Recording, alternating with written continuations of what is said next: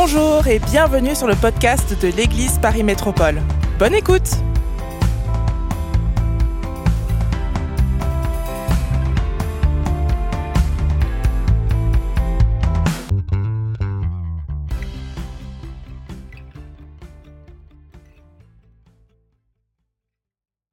J'en profite pour vous souhaiter vraiment une très très belle année aussi, au nom de, de mon épouse et moi. Vous savez, nous sommes un hein, en Jésus-Christ, un couple, on est un. Hein? Donc, euh, c'est au nom de Justine, qui, euh, qui, qui, est mon épouse, qui est juste là. On vous souhaite une très très bonne année aussi, au nom de toute l'équipe pastorale. Et en ce début d'année euh, 2024, comme vous le savez, euh, nous voulons vous proposer de jeûner avec nous. Amen. Hallelujah. Et j'aimerais que l'on puisse répondre à une question Certains d'entre vous, vous êtes des chrétiens de longue date, des chrétiens matures. Vous connaissez très très bien le sujet que je vais aborder mais nous avons aussi beaucoup de gens qui sont jeunes dans la foi, qui commencent à s'approcher de Dieu, qui ont toutes sortes de questions. Et peut-être vous êtes ici ce matin et vous dites, j'ai vu sur les réseaux sociaux, j'ai vu dans les annonces, euh, Pasteur Christian, vous lancez un jeûne, mais c'est quoi? C'est une diète, c'est vegan, c'est parce qu'on a trop mangé, mais pourquoi tu nous fais jeûner?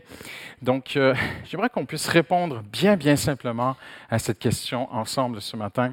Si vous le voulez bien, quand je dis ensemble, c'est que vous écoutez et moi je parle, donc c'est pas que vous répondez avec moi. Mais si vous le voulez bien, on va tourner ensemble dans le livre de Daniel. Daniel, le dixième chapitre. Daniel, chapitre 10. Et le titre de mon message est celui-ci. Pourquoi jeûner? Hallelujah.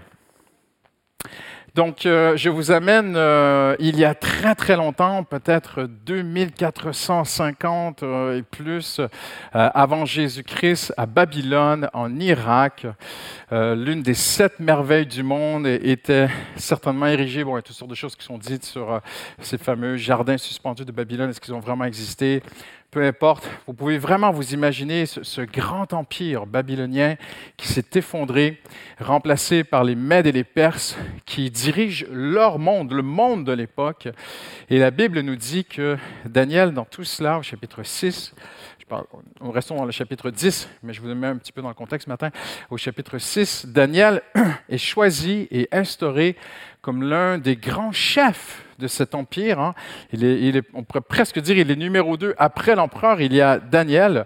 Et de grandes responsabilités lui sont confiées. Mais Daniel, son cœur n'est pas aux choses de ce monde. Et c'est un très, très bel exemple. Pour moi, Daniel, c'est un des plus un des plus, beaux exemples dans toute la Bible euh, d'un homme qui peut avoir de grandes responsabilités, être très occupé, beaucoup travailler. Euh, un homme qui a certainement touché beaucoup d'argent dans sa vie, mais son cœur n'était tellement pas là. La Bible nous démontre très clairement que son cœur était au peuple de Dieu. Son cœur était à Jérusalem. Il voulait voir Jérusalem être reconstruite, la maison de Dieu être rebâtie. Si vous ne connaissez pas l'histoire d'Israël, euh, Daniel est l'un des derniers survivants de 70 années d'exil, ou 70 euh, ans plus tôt, et même encore plus, euh, Jérusalem a été détruite, euh, tout a été ravagé, le temple a été détruit, pierre par pierre, ils ont démonté le temple. Et Daniel était certainement un adolescent à cet âge-là, donc vous pouvez imaginer un homme aujourd'hui à peu près âgé, à peu près 90 ans. Est-ce qu'il y, est a des frères ici, 90 ans? Non? Vous voyez, 90 ans, Daniel, à peu près. Donc, et cet homme son cœur n'est pas dans tout ce qu'on lui offre, son cœur est à Dieu. Et lorsqu'on arrive au chapitre 10, ça fait déjà trois ans qu'il y a eu ce changement de régime, et Daniel euh, va tourner son cœur vers Dieu d'une façon toute particulière, la Bible dit au chapitre 10, par le, le jeûne et la prière. Et la Bible dit qu'il va jeûner pendant 21 jours. Et ce qui est très intéressant, c'est que ça s'est fait en début d'année. La Bible dit le 24e jour du premier mois. Donc, ça, c'est à la fin de son jeûne. Donc, on sait que le 1, 2, 3, 4, bon, ce pas le 1er janvier, le, calendrier juif, vous êtes d'accord avec moi, mais dans son année à lui, en tant que peuple juif, euh, Daniel a voulu débuter l'année avec un jeûne. Il y a des choses qui le préoccupent, il y a des choses qui le perturbent. On sait que par-dessus tout, ce qui lui tient le plus à cœur, c'est son peuple, c'est le peuple de Dieu, et c'est de voir son peuple revenir à Dieu, de voir la maison de Dieu être rebâtie. Et tout ça veut dire quelque chose pour nous aujourd'hui. Nous aimons la maison de Dieu. Amen. La maison de Dieu, d'abord et avant tout, c'est notre cœur. C'est toi le temple du Saint-Esprit.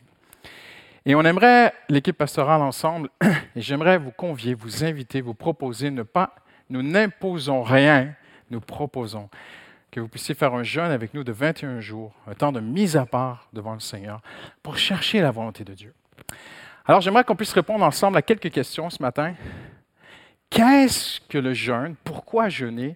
Et d'abord et avant tout, qu'est-ce que le jeûne n'est pas?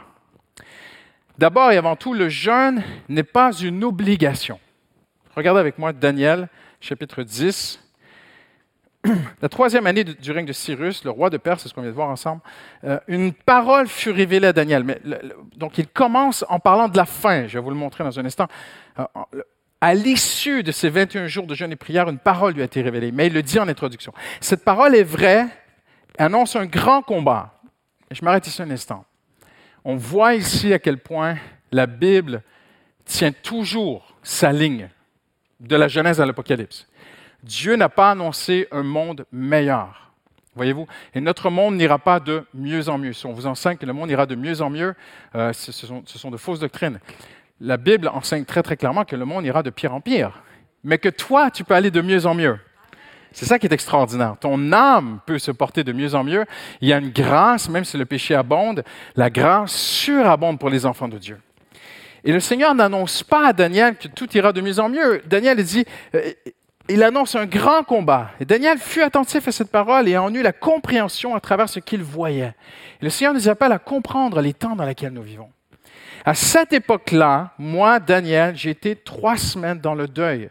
Donc Daniel, avant d'avoir la vision, avant que le Seigneur se révèle à lui, et si vous n'êtes pas d'accord avec moi, je n'aurai pas le temps de discuter avec vous après, parce que moi, je suis complètement convaincu que ce n'est pas un ange qui est apparu à Daniel, c'est une Christophanie, c'est une apparition de Jésus-Christ dans l'Ancien Testament. Si vous ne le saviez pas, Jésus était présent dans l'Ancien Testament. Il est appelé l'ange de l'Éternel.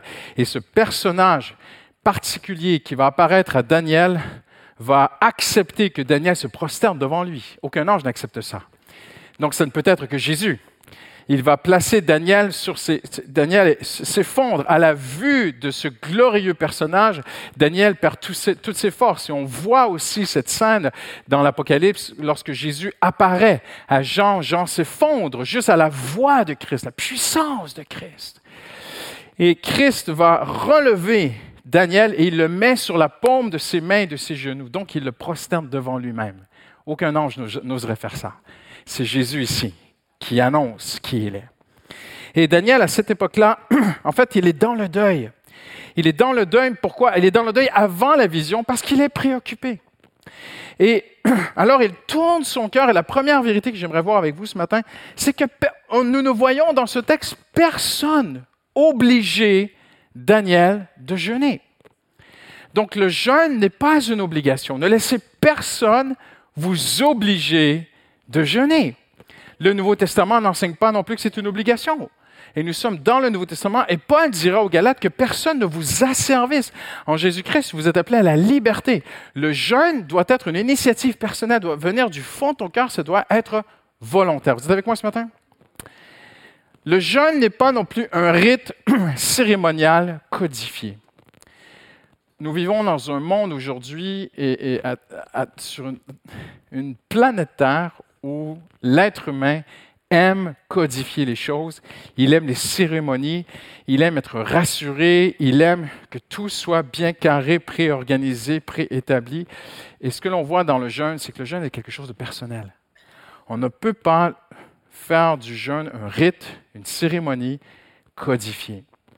Certains vont y mettre une empreinte de caractère grave et solennel. Je ne vois rien de cela dans la Bible. Le jeûne n'est pas non plus une façon de convaincre Dieu. Je vous annonce tout de suite que vous pouvez jeûner jusqu'à la fin de vos jours. Si vous jeûnez jusqu'à la fin de vos jours, ça vous amènera rapidement à la fin de vos jours. Mais si vous jeûnez de tout votre cœur, de toute votre force, vous n'allez pas convaincre Dieu. Le jeûne n'a jamais été donné ou proposé pour convaincre Dieu, pour forcer la faim de Dieu. Le jeûne n'est pas une sorte de grève de la faim. Seigneur, je mange plus jusqu'à ce que tu me donnes ce que je veux. Le jeûne n'a rien à voir de cela. Et regardez même ce que Jésus dit dans ses enseignements lorsqu'il parle du jeûne et de la prière, et ici tout particulièrement de la prière. Il dit, en priant, ne multipliez pas les paroles comme les membres des autres peuples. Et le Seigneur prend ses enfants à part. Vous savez, parfois Jésus parle à la foule, mais il voyait plus loin que la foule. Il te voyait toi. Il me voyait moi. Et pendant qu'il parlait à la foule, Jésus savait, il savait tout d'avance. La Bible dit, c'est même écrit, sachant tout à l'avance. Jésus savait que ces choses viendraient jusqu'à nous ce matin. Alors qu'il parle à la foule et qu'il dit, ne faites pas comme les autres peuples. En fait, il parle à son peuple spirituel, il parle à son Église, à ses enfants. En priant, ne multipliez pas les paroles comme les membres des autres peuples. Et ça va vous bousculer certaines personnes ici ce matin. Il s'imagine en effet qu'à force de paroles, ils seront exaucés. Il y a des gens, parfois, ils prient, ils prient, ils prient, ils répètent, ils répètent, ils répètent des sortes de mantras spirituels, évangéliques. Ils s'épuisent, ils forcent, ils forcent, ils forcent, ils forcent. Oui, mais Pasteur Christian, la Bible dit que Élie était un homme de même nature que nous il priait avec vigueur, c'est vrai.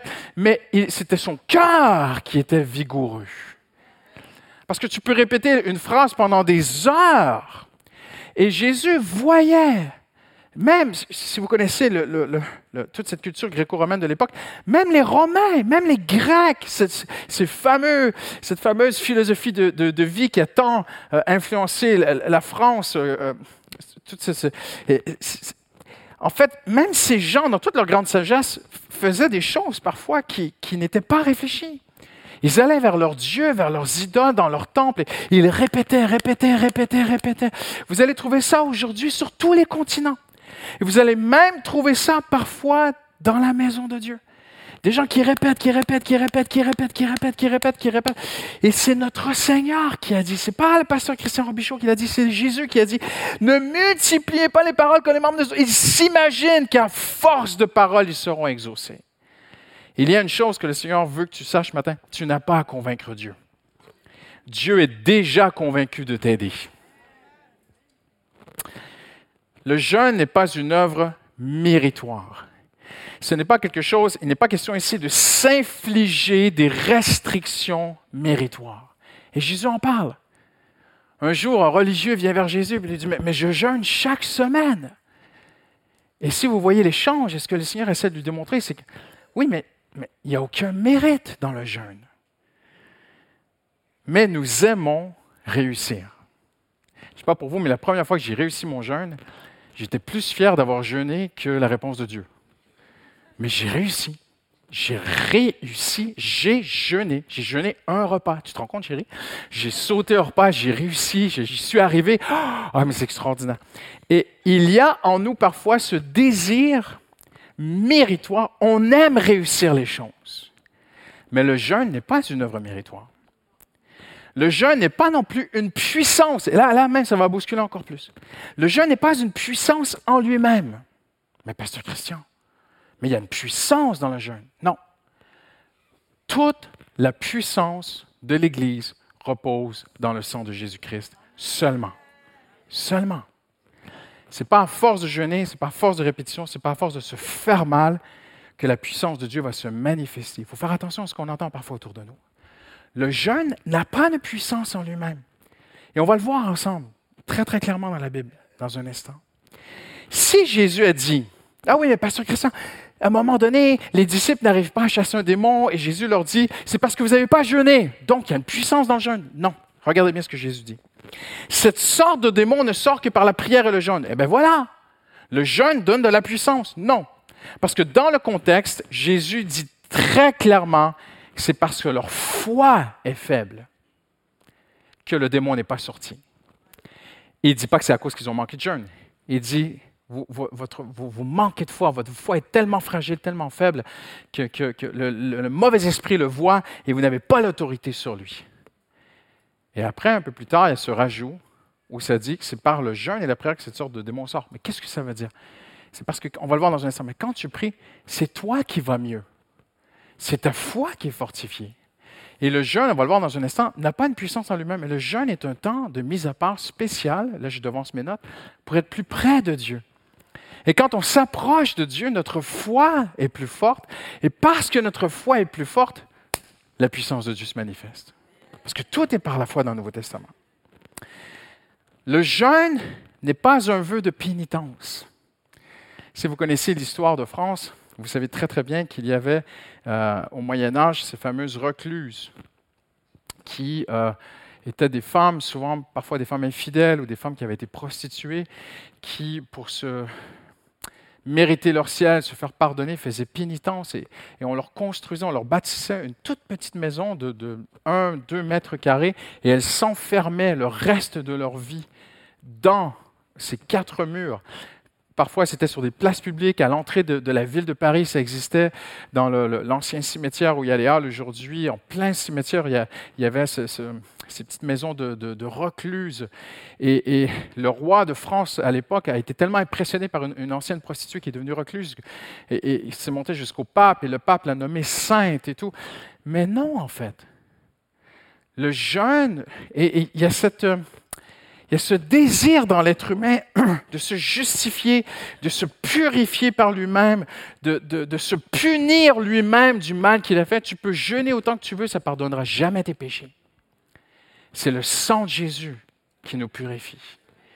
Tu ne jeûnes pas pour te purifier, tu ne jeûnes pas pour te faire pardonner, tu ne jeûnes pas pour euh, te faire pénitence. Le jeûne n'est pas non plus un acte purifiant je, me souviens, quand j'étais pasteur de jeunes, une jeune femme qui était venue vers moi, qui avait vécu, elle avait été abusée, elle avait été violée, elle avait vécu des choses terribles. Et donc, elle s'était euh, jetée dans, une vie de débauche pour essayer d'oublier. Elle n'en pouvait plus. Elle est venue à Christ. Et puis, un jour, elle vient au groupe de jeunes avec sa petite bouteille d'eau. J'ai dit, comment tu vas? Elle dit, je jeûne, je jeûne, ça, ça me purifie, ça me purifie, ça me purifie. Non, non, non. Ce qui te purifie, c'est le sang de Jésus. Ce n'est pas, ce n'est pas le jeûne. Le jeûne n'est pas non plus une diète de santé. nous n'allons pas entrer dans le jeûne de Daniel. Il n'est pas question ici de passer de la bonne table française à une cuisine végane ou végétarienne. Ce n'est pas ça ici l'idée. Ce n'est pas non plus une bonne occasion pour perdre du poids. Donc, qu'est-ce que le jeûne? Eh bien, le jeûne est d'abord et avant tout un choix libre. Daniel, dans ce qu'il vivait, s'est dit, il faut que je jeûne. Il faut que je prenne un temps à part pour chercher la face de Dieu. Et c'est tellement beau de voir que cet homme, il a 2400, 2450 ans, euh, en début de son année, a mis 21 jours à part. Nous n'imposons rien aujourd'hui. Nous proposons. Je ne veux surtout pas que qui que ce soit pense qu'on vous impose un jeûne. Ne laissez personne vous imposer de jeûner. Amen.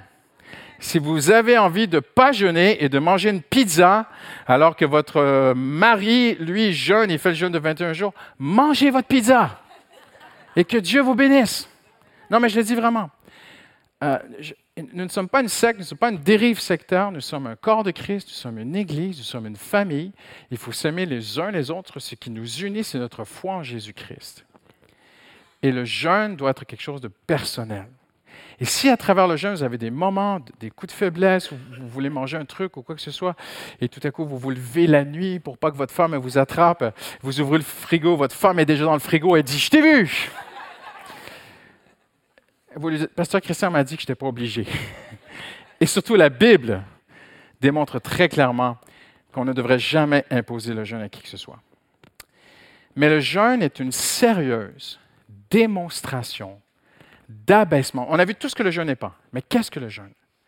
Le jeûne, nous sommes appelés certainement, bien sûr, à vivre dans l'humilité à tous les jours, à chaque minute. Mais le jeûne est une sérieuse démonstration d'abaissement devant Dieu, d'humiliation devant Dieu.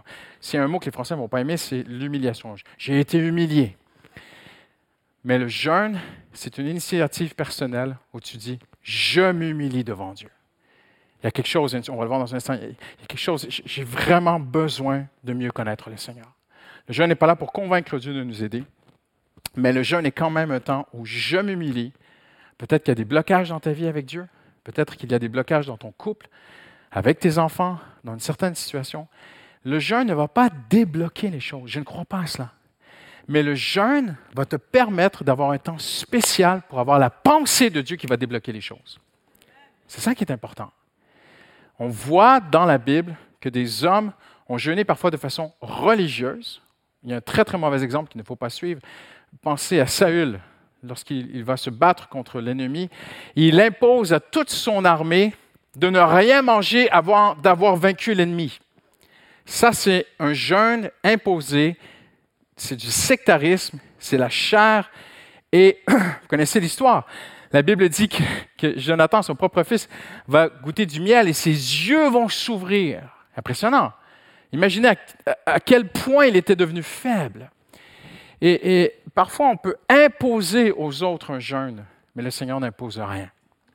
Le jeûne, c'est une grâce. Le jeûne, c'est un moment où moi, je prends un temps particulier. C'est un choix libre. Je veux me mettre à part, je veux m'abaisser, m'humilier devant Dieu.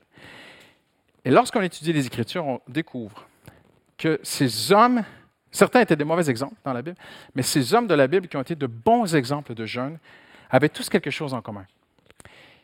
Ils étaient à un moment crucial de leur vie. Pensez à David, qui a jeûné pour que l'enfant de son péché ne meure pas, mais l'enfant est mort. Vous avez vu comment que le jeûne ne peut pas forcer Dieu ici. Dieu avait dit l'enfant va mourir, David ne peut pas renverser la volonté de Dieu. Mais David vit un moment crucial, alors il jeûne. Daniel 9, Daniel 10 vit un moment crucial. Et, même le Seigneur va lui dire dans la vision pourquoi Daniel a touché le cœur de Dieu? Ce n'est pas parce qu'il jeûnait. On va le voir bientôt. Néhémie vit un moment crucial dans sa vie le peuple de Dieu pèse sur son cœur. Néhémie voit les murailles qui ne sont pas reconstruites. Et Néhémie va, euh, entendre des, nouvelles qui parviennent jusqu'à lui et qui attristent son cœur. Et Néhémie va se tourner vers le jeûne. Donc ces hommes se sont tournés se sont consacrés à un moment particulier de jeûne et de prière pour se mettre à part, pour que Dieu leur parle. Seigneur, que se passe-t-il? Daniel 9, c'est Daniel qui dit à Dieu, tu as dit qu'après 70 ans d'exil, tu nous ramènerais. Et nous sommes dans la 71e année. Il ne se passe rien. Alors moi, Daniel, je prie à cœur de me mettre à part. Et regardez à quel point le jeûne a toujours cette, image d'humilité devant Dieu, parce que dans l'Ancien Testament, le jeûne est presque toujours associé au sac et à la cendre. Les hommes enlevaient leurs beaux vêtements, mettaient un sac sur eux, mettaient la cendre sur leur tête. Et, dans le Nouveau Testament, n'allez surtout pas au bureau demain avec un sac et de la cendre. Vous allez perdre votre travail. Et Jésus dit justement dans, Testament, dans le Nouveau Testament, il dit, mais quand tu jeûnes, il dit, performe-toi, fais-toi belle quand même, tu vois. Parce que c'était même devenu une religion, une sorte de mérite, comme on l'a vu tout à l'heure, les, pharisiens, là, je jeûne, je jeûne. Je, regardez-moi, je jeûne. Ah, je jeûne, je jeûne. Ah, tu jeûnes à quoi? Ah, je jeûne à rien, je suis au sec et tout. je jeûne, je fais un jeûne sec. Ah, wow. Et Jésus, il regarde tous ces pharisiens et leur dit, non, on n'est plus dans l'Ancien Testament. Tu peux te faire très jolie demain, coquette, tu vas à ton travail, tu fais bien ton boulot, parce que Dieu regarde au cœur. Même à travers le prophète, à un moment donné, Dieu dit, arrêtez avec votre sac et votre cendre. C'est devenu une religion, c'est devenu un orgueil. Dieu dit déchirez vos cœurs et non vos vêtements. Donc, le, jeûne, c'est ton cœur secret à toi qui, comme Daniel, comme Néhémie, dit Seigneur, parle-moi. Parle-moi pour l'année 2024. Parle-moi pour ma fille qui est loin de toi. Parle-moi pour mon fils qui ça fait des années qu'il n'y a pas de déblocage. Seigneur, pourquoi? Je ne suis pas venu te convaincre avec mon jeûne, mais je suis venu m'humilier devant toi pour que tu me parles, Seigneur. C'est ça le vrai but du jeûne. Euh, on voit dans le Nouveau Testament, Jésus, avant de commencer son ministère, va jeûner 40 jours. On voit dans les actes des apôtres, les apôtres, avant de missionner quelqu'un, avant d'appointer quelqu'un, ils vont jeûner. Donc on voit que dans la culture et l'enseignement de la Bible, le jeûne est un moment de mise à part spécial parce que tu sens dans ta vie que là, là, j'ai vraiment besoin que Dieu me parle d'une façon particulière. Vous êtes avec moi ce matin? C'est un moment pour se mettre à part. Je suis pas en train de dire de quitter ton travail demain. Mais le temps où tu es au boulot et tu travailles, tu ne c'est un temps qui ne t'appartient pas d'une certaine façon. Tu dois travailler. Vous êtes avec moi? Mais si tu termines à 18 h, à 18h01, maintenant le temps t'appartient. Que fais-tu de 18h01 au lendemain matin ou quand tu iras travailler? Eh les gens ils sortent leur téléphone, ils les réseaux sociaux. Ce soir, je sors, je vais en terrasse, je vais voir des amis, on va se faire deux films, et ceci et cela. Et au final, ben, le jeûne, il ne sert à rien. Parce que le jeûne, en fait, c'est un ensemble de choses. It's a minding. C'est un état de cœur, le jeûne. C'est une disposition de cœur où non seulement je, me mets à part, je m'humilie devant Dieu, mais je, prends un temps spécial à part pour me déconnecter. Certains vont dire Ah, mais moi, Pasteur Christian, je, vais, je vais manger, je vais continuer vraiment, vraiment à manger parce que moi, vraiment, si je ne mange pas, je ne me sens pas bien. Pas de problème. Mais je vais me déconnecter une heure par jour des réseaux sociaux. C'est de la religion, tout ça. Le but, c'est d'avoir un temps à part pour écouter Dieu, pour s'approcher de Dieu. Et parfois, le Seigneur nous parle, mais on n'entend rien, parce qu'on écoute tellement d'autres choses. Et on lit la Bible comme si on écoutait quelqu'un qui est muet. Comprenez-vous ce que je veux dire? Parfois, les chrétiens lisent la Bible, c'est comme s'ils écoutaient Dieu leur parler de façon muette. Parce que leurs pensées sont ailleurs. Ah, j'ai mon rôti. Ah, il faut faire les courses. Ah, il y a ceci. Ah, il y a cela. Ah, j'ai des problèmes au bureau. Mais qu'est-ce qui va arriver? Ah oui, oh là là, je, dois faire ma déclaration de taxes. Et puis, ils sont partout et Dieu leur parle. Mais ils n'entendent pas parce qu'ils ne sont pas là. Donc, un temps de jeûne, c'est un temps pour se déconnecter, se concentrer sur Dieu, se mettre à part pour Dieu. Et le temps passé libre, ton temps libre, passé à faire toutes sortes de choses, tu le prends spécialement pour Dieu. C'est un temps pour connaître le cœur de Dieu. Parce que j'aimerais vous annoncer quelque chose de très positif en terminant aujourd'hui. Dieu a déjà prévu l'année 2024. C'est écrit dans la Bible. Dieu dit, car je connais, moi l'Éternel, les plans que j'ai faits pour vous. Et le mot hébreu, c'est compute. C'est extraordinaire. Je connais, moi, Dieu, tous les rouages des plans que j'ai formés pour toi. Je les connais. Et si tu te mets à part, si tu prends du temps, je vais te partager mon cœur. Éphésiens 2.10, Paul dit que le Seigneur a préparé d'avance, à l'avance, des œuvres préparées à l'avance pour que nous les pratiquions. Donc le jeûne, c'est pas Seigneur, en 2024, je veux ceci, je veux cela, je veux que tu fasses ceci, je veux que tu fasses cela, Seigneur. Seigneur, vraiment, cette année, c'est l'année où je, je m'émancipe et puis je vais devenir la nouvelle star évangélique avec ma guitare et ma voix et le monde entier verra que je suis à ton service. Non. Seigneur, qu'est-ce que tu veux pour moi cette année? J'aimerais que tu laves les toilettes pour aider ta femme. Voyez-vous ce que je veux dire? C'est un temps où Paul parle que Dieu a des œuvres préparées d'avance pour nous pour que nous les pratiquions. Mais est-ce que nous pratiquons les œuvres préparées d'avance pour nous? On peut seulement les pratiquer si on les connaît. Et on peut seulement connaître les œuvres que Dieu a préparées d'avance pour nous si on prend du temps à part pour aller voir le Seigneur. Vous êtes avec moi ce matin? Hallelujah. Le jeûne, j'aime beaucoup euh, un homme qui a grandement influencé ma vie, parce que c'est un homme qui a vu des centaines de milliers de... Certains disent qu'on ne peut même plus compter le nombre de prières qui ont été répondues pour cet homme de Dieu. Et à la fin de sa vie, il a adressé des jeunes dans la foi. Il leur dit ceci, Cherchez seulement à vivre dans sa volonté, vous en serez grandement bénis, tout en étant aussi une source de bénédiction. Donc le jeûne est un temps où on se met à part, on dit Seigneur, me voici. J'ai invité les musiciens, j'ai terminé. Seigneur, me voici. Quelle est ta volonté pour moi? Seigneur, je te demande pardon si je t'ai fait sentir que tu es à mon service. Je suis à ton service. Et la servante vient voir son maître et lui demander, Seigneur, que veux-tu de moi? Le serviteur vient voir son maître et lui dit, Seigneur, quelle est ta volonté pour moi? Et moi, c'est mon cœur. C'est le cœur de l'équipe pastorale. Nous voulons nous mettre à part devant Dieu et dire, Seigneur, parle-nous. Parle-nous, Seigneur. Hallelujah. C'est une partie intégrante ou intégrale de la vie chrétienne. Oui, mais Pasteur Christian, en Jésus, est-ce que tout n'est pas gratuit? Ça ne sert à rien de jeûner. Dieu nous aime. Jésus a tout accompli à la croix.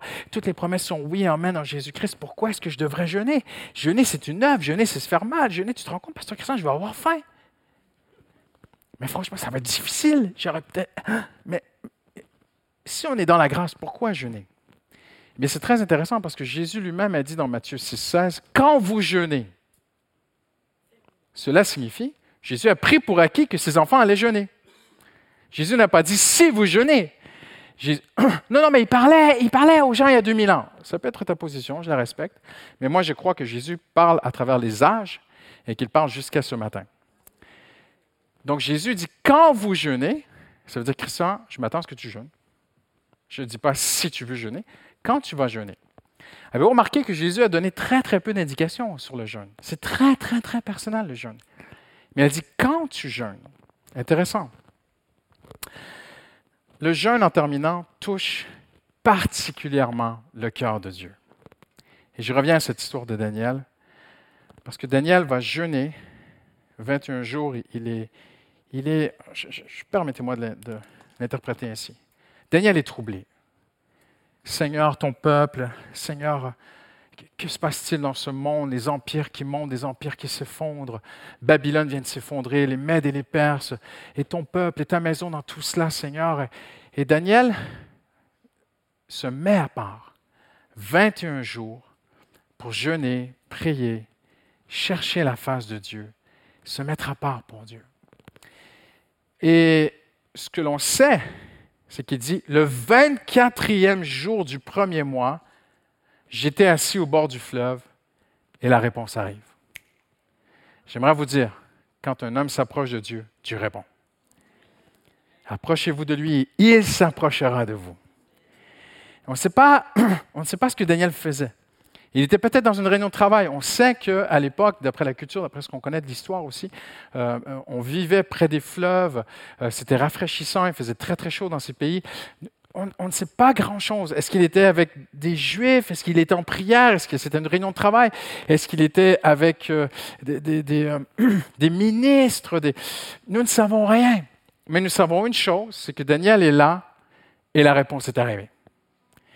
On ne choisit pas quand Dieu répond, mais Dieu répond.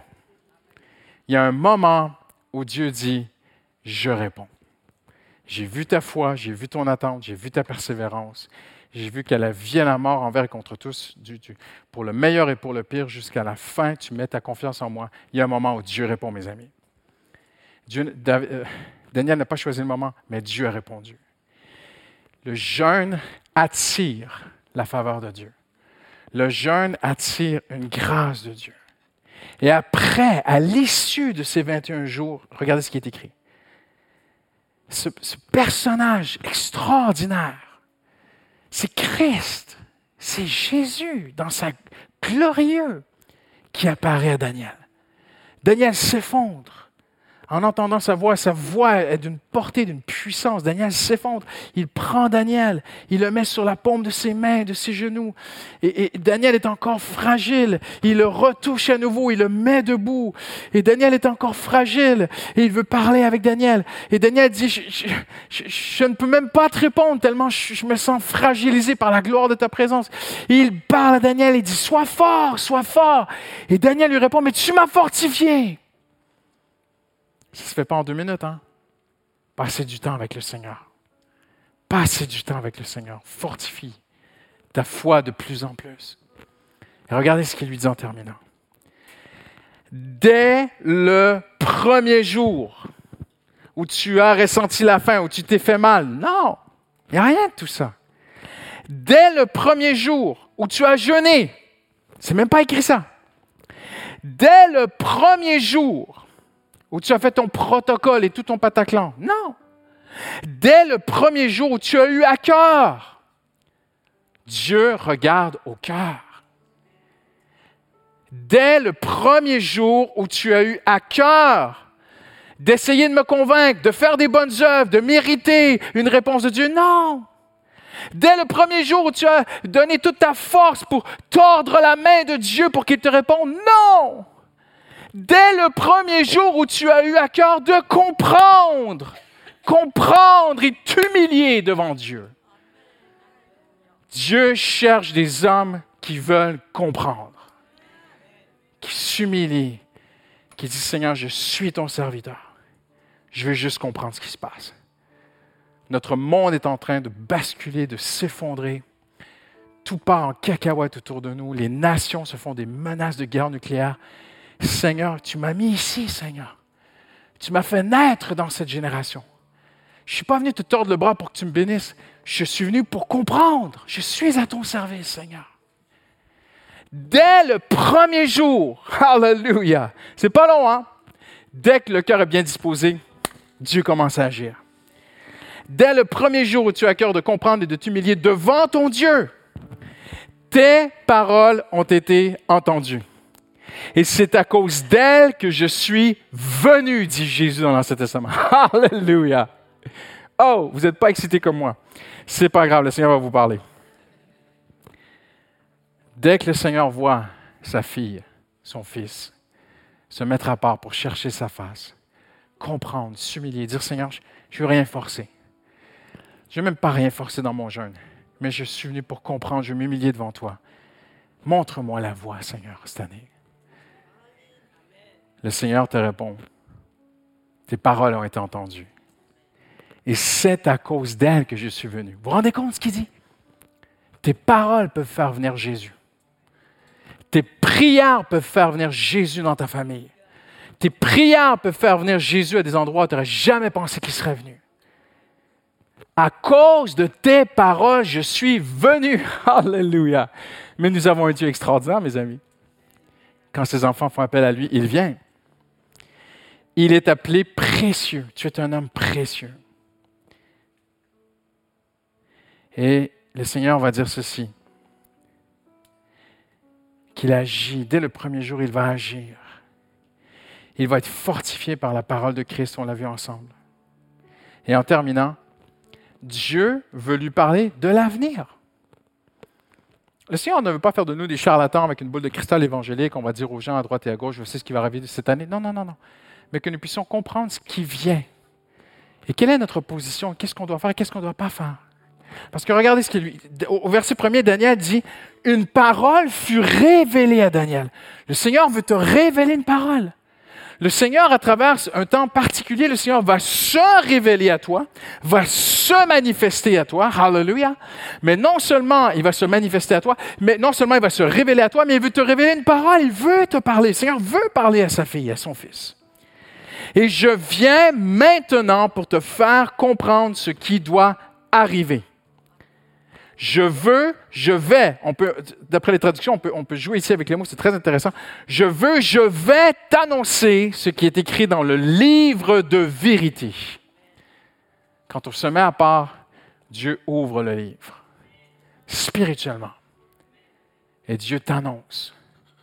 Il va, je, je, vais prendre soin de toi. Il va arriver ceci, cela, non, non, non. Je vais prendre soin de toi. Pas rentrer dans les détails, mais En début d'année, l'an dernier, le Seigneur a ouvert mes yeux pour une décision personnelle, privée. Il m'a dit, Christian, il va arriver ça cette année. Fais ceci, fais cela. Avec ta femme, avec tes finances personnelles, ta, ta, ta, il va arriver ceci, cela. Et un jour, je parlais avec mon voisin, il m'a dit, mais, comment tu as fait pour... pour euh... Nous, on a le Seigneur, Amen. Et le Seigneur veut, veut nous aider. Je veux t'annoncer et je vais t'annoncer ce qui est écrit dans le livre de lui. Le jeûne est une grâce de Dieu, mes amis. Si tu sens dans ton cœur de prendre ce temps de jeûne et prière avec nous, c'est une grâce de Dieu, parce que la Bible dit à la base, Romains 3, nul ne cherche Dieu. Et c'est Dieu qui produit en nous le vouloir et le faire. Viens, Dominique. Sois béni, ma soeur. C'est Dieu qui produit en nous le vouloir et le faire. Ça fait des années que je jeûne. Quand j'étais jeune, j'ai essayé de jeûner par mes propres forces. Ma femme le sait. Et je me souviens un jour, j'étais dans la cuisine, j'en pouvais plus. Je n'en pouvais plus. Et ma femme avait fait une tarte aux pommes. Elle avait mis sur le frigo. Et je cherchais Dieu et Dieu ne venait pas. J'étais un jeune pasteur, je crois j'avais 23, 24 ans, j'étais dans mes débuts, j'apprenais à servir Dieu. Et au début, le Seigneur, il t'amène à un endroit, tu ne fais plus les choses par tes forces, tu les fais par l'Esprit. C'est Dieu qui produit le vouloir et le faire. Je me souviens, j'avais pris la tarte aux pommes comme ça, j'avais mis la tarte aux pommes devant Dieu. J'avais dit, Seigneur, je n'en peux plus. je vais la manger. Et j'ai menacé le Seigneur. J'ai dit, Seigneur, si tu ne m'aides pas, je mange la tarte aux pommes. Et là, j'ai commencé à couper la tarte. regarde, Seigneur. Vous allez dire, il est bizarre, notre pasteur. Mais, mais voilà. J'ai vraiment parlé au Seigneur comme ça. J'ai parlé audiblement au Seigneur dans ma cuisine. J'ai pris une pointe de tarte aux pommes. Seigneur, tu ne m'aides pas à jeûner, je la mange. Regarde, je pêche, je tombe, je chute. J'ai commencé, j'ai mangé toute la tarte aux pommes. Ma femme est arrivée, elle dit Où est la tarte aux pommes?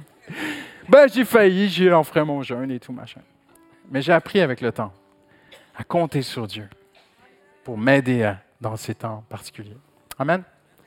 Je dis ceci. Écoutez-moi bien, c'est très, très important. Si vous êtes enceinte, si vous allaitez, ne jeûnez pas. Ne faites pas jeûner des enfants. Attention, il y a eu des histoires parfois où, des gens dans des dérives sectaires ont imposé à des enfants de jeûner. Ne faites pas jeûner des enfants. Vous avez des problèmes de santé, vous avez euh, une santé fragile, vous prenez des médicaments, faites très attention. Consultez d'abord notre médecin. Je vais dire les choses telles qu'elles sont vraiment. Nous ne sommes pas des médecins, nous sommes des pasteurs. Nous, on enseigne la Bible. Mais le jeûne touche à votre santé physique. Donc, s'il le faut, consultez votre médecin. Parlez-lui du jeûne.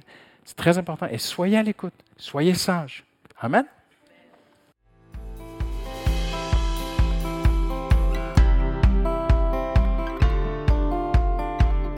Merci d'avoir écouté le podcast de l'Église Paris Métropole. Retrouvez toute notre actualité sur notre site monégliseaparis.fr et sur nos réseaux sociaux Instagram, Facebook et YouTube Église Paris Métropole. À bientôt!